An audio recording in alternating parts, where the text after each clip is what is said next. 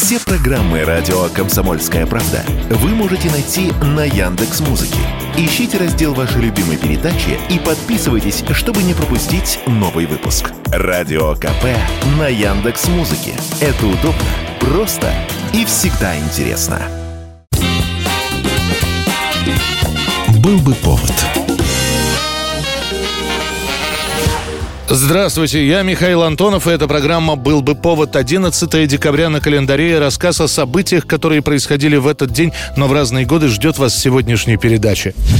1699 год, 11 декабря. Петр I учреждает Андреевский флаг в качестве официального на российском военном флоте. За год до этого Петром был учрежден орден Андрея Первозванного. Этот святой, как гласят рассказы, был распят на иксообразном кресте. Такую форму креста уже после будут называть Андреевским. В 1699 году 27-летний Петр I, который увлечен созданием русского флота, лично рисует два проекта флага для кораблей.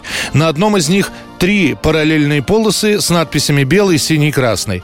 На втором изображался Андреевский крест на фоне трех горизонтальных полос. И вот 11 декабря флаг с Андреевским крестом был провозглашен Петром I в качестве официального флага военного флота России. Изначально длина Андреевского флага достигала 4 метров. Размер исходил из тактических целей. Флаг должен был вызывать страх у врагов не только своим видом, но и на слух, звуковым эффектом. Дело в том, что большое полотнище ревело на ветру. Петр I дает такое описание флага. Флаг белый, поперек этого имеется синий Андреевский крест, коим Россию окрестил он. В такой форме Андреевский флаг просуществует на российском флоте до весны 1918 года. Мы не спустили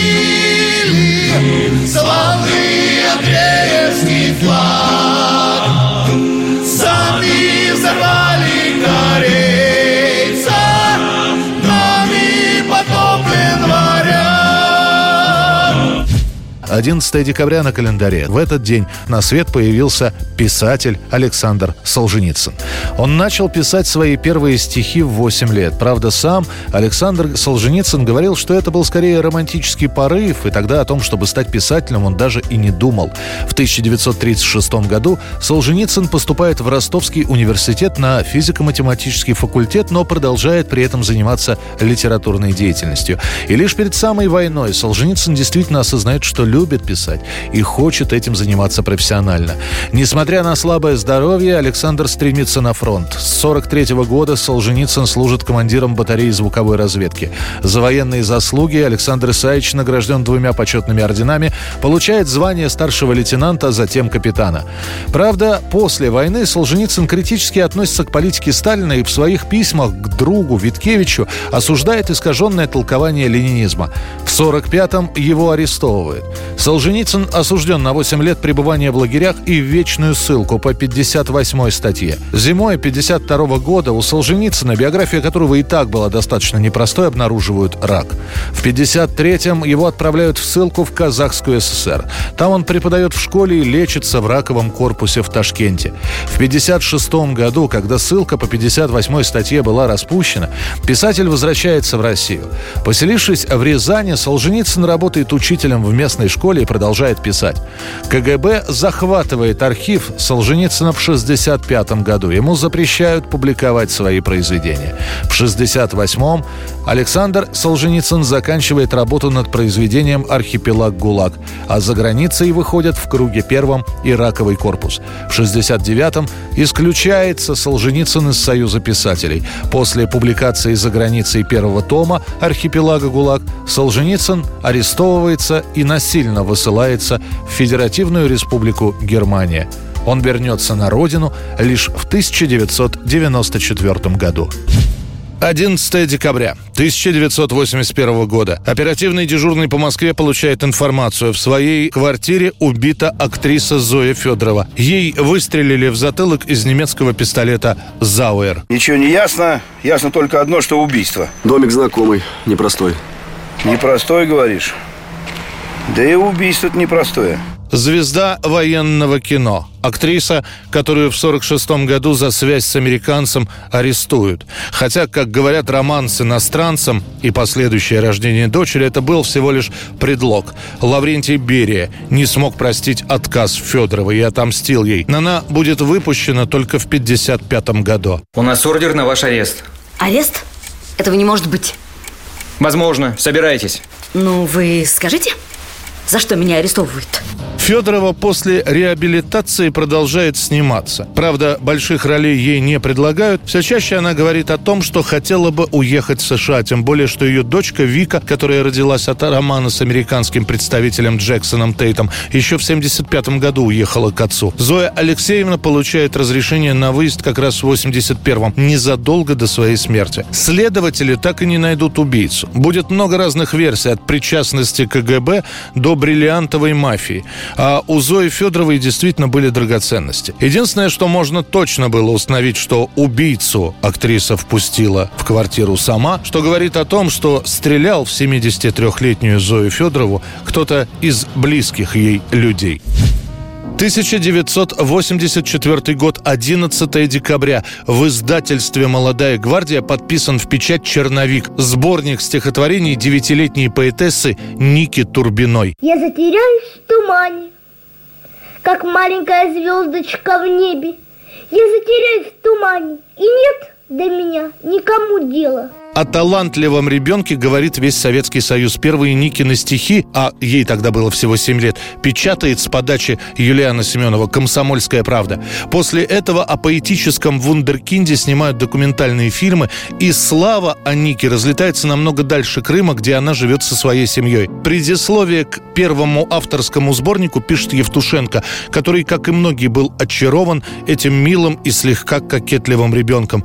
Однако находятся и те, кто в талант Ники Турбиной не верит и считает, что, во-первых, стихи ей помогают писать взрослые, а во-вторых, ничего хорошего от такого пристального внимания к маленькой девочке не получится. Я научилась в годы малые совершенно работать.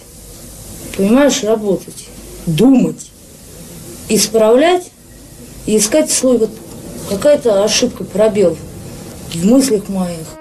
Однако вскоре массовому очарованию наступит конец. Сама Ника вырастет, ее вторая книга, которую она выпустит в 16 лет, пройдет практически незаметно. Однако, по словам друзей, она будет очень болезненно переживать потерю интереса к ней. Будут пьянки, скандалы, наркотики, наблюдения у психологов. Когда я была маленькая, когда я была защищена от всего, была я и были стихи.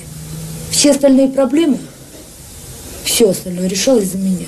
Ника Турбина погибнет в 27 лет, выпав из окна многоэтажного дома. Родные и друзья до сих пор говорят, что это была случайность, а не самоубийство.